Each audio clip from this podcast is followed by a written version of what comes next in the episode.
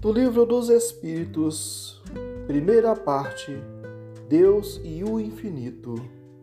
Kardec pergunta: Que é Deus?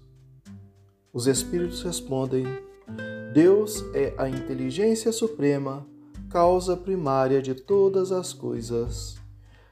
Kardec então pergunta: Que se deve entender por infinito? O que não tem começo nem fim, o desconhecido.